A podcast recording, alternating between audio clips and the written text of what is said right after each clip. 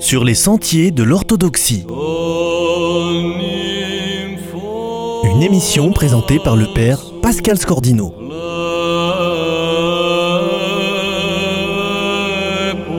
Hommage à Père Yves Caponi, qui, selon son expression, a fait sa Pâque le 9 novembre 2014. Père desservait le monastère du Buisson Ardent, près de Carcassonne, monastère rattaché au patriarcat d'Antioche. Nous écoutons aujourd'hui son homélie du 19 juin 2011, dimanche de tous les saints.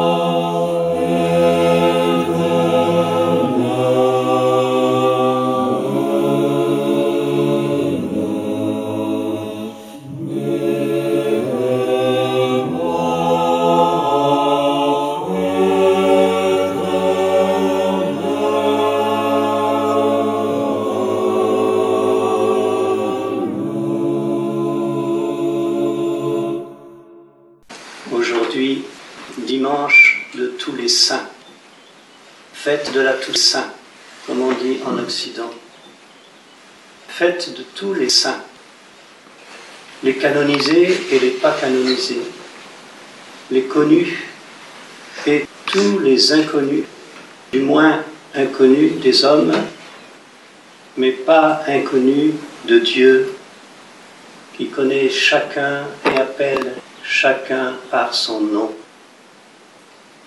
La sainteté, le savons, est le fruit du Saint-Esprit.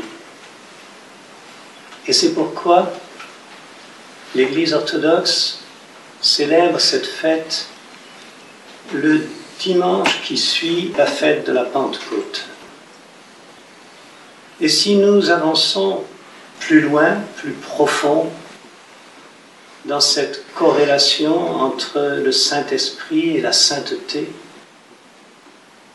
si nous croyons vraiment aux paroles que nous prononçons chaque fois que nous invoquons l'Esprit Saint, en lui disant Toi qui es partout présent et qui remplis tout, ne peut-on pas dire alors que la sainteté est partout présente et qu'elle remplit tout? Quel est le fondement la réalité fondamentale du monde. Tout saint, alors, peut s'entendre comme tous saints. Tous les hommes, sans exception. Plus encore, tout saint peut s'entendre comme tout théorité saint. Tout est saint car sanctifié par l'Esprit partout présent et qui remplit tout. La fête de la Toussaint est alors la fête de la sainteté, de la sanctification du monde par l'inhabitation, dit-on dans le jargon théologique, par l'inhabitation de l'Esprit Saint en tout et partout. Ainsi, peut-on dire que la sainteté est constitutive de l'être? Elle subsiste en tout et tout subsiste en elle. Tu retires ton souffle, ton esprit, et j'expire, disait le psalmiste. Qu'il retire son esprit et tout expire mais il ne le retire pas.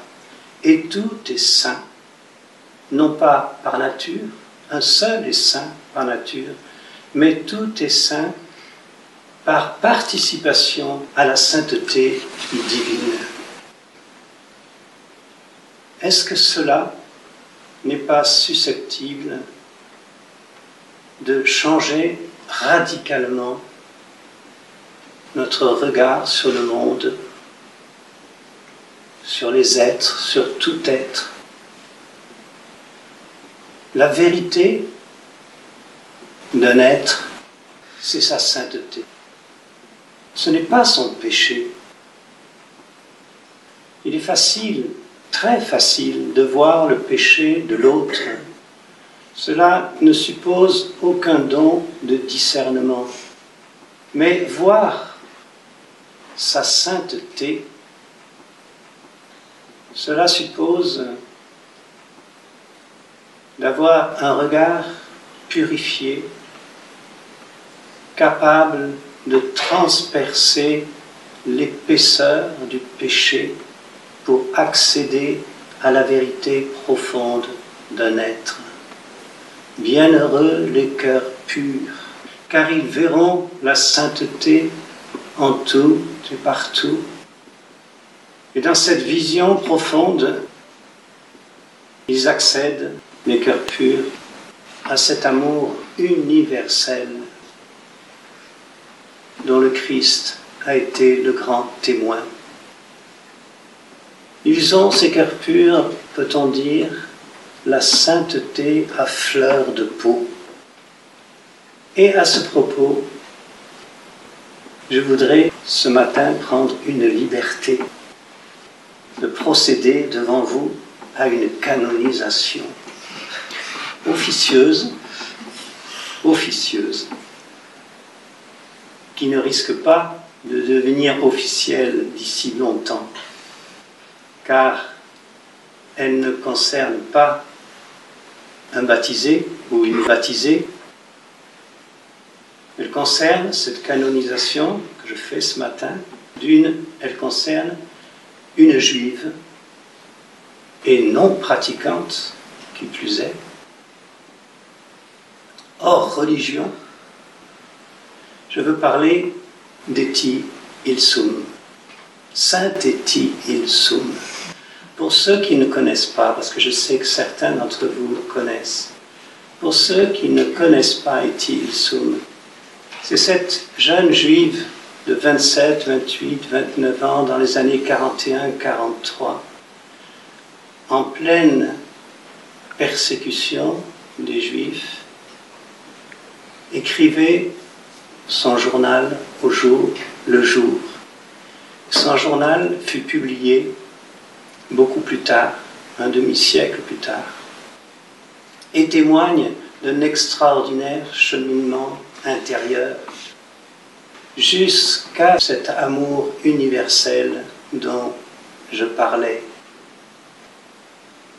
Et alors que ses amis la pressaient de se cacher, d'essayer d'échapper aux rafles qui sévissaient tout autour d'elle, autour de ses proches, non seulement elle ne voulut pas se cacher, mais elle se porta volontaire pour rejoindre ses frères de race dans un camp de transit avant d'être définitivement déportée à Auschwitz et y trouver la mort.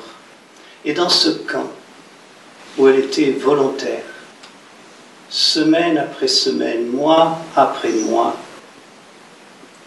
elle manifesta un immense amour pour tous, pour tous ses frères de race, mais même aussi pour les Allemands, les SS, pour ses bourreaux, ses gardes dans ce camp dans lequel tous ces juifs étaient parqués comme des bestiaux vivant dans des conditions les plus effroyables. Et elle ne cessait de louer Dieu. De louer Dieu pour la beauté de la vie et pour le sens de cette vie, même dans ces conditions les plus terribles. Voici donc un témoin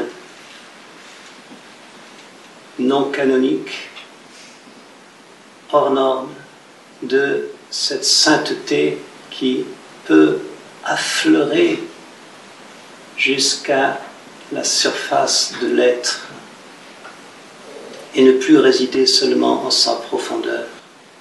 Alors que conclure de tout cela? Que Dieu et sa création ne font qu'un.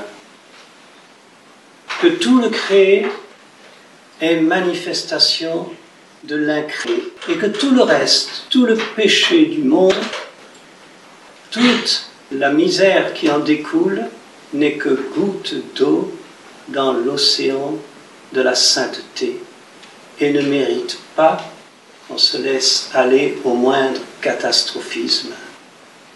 Et la conclusion de cette conclusion, c'est que la fête de tous les saints, la Toussaint, c'est notre fête à nous, les vivants.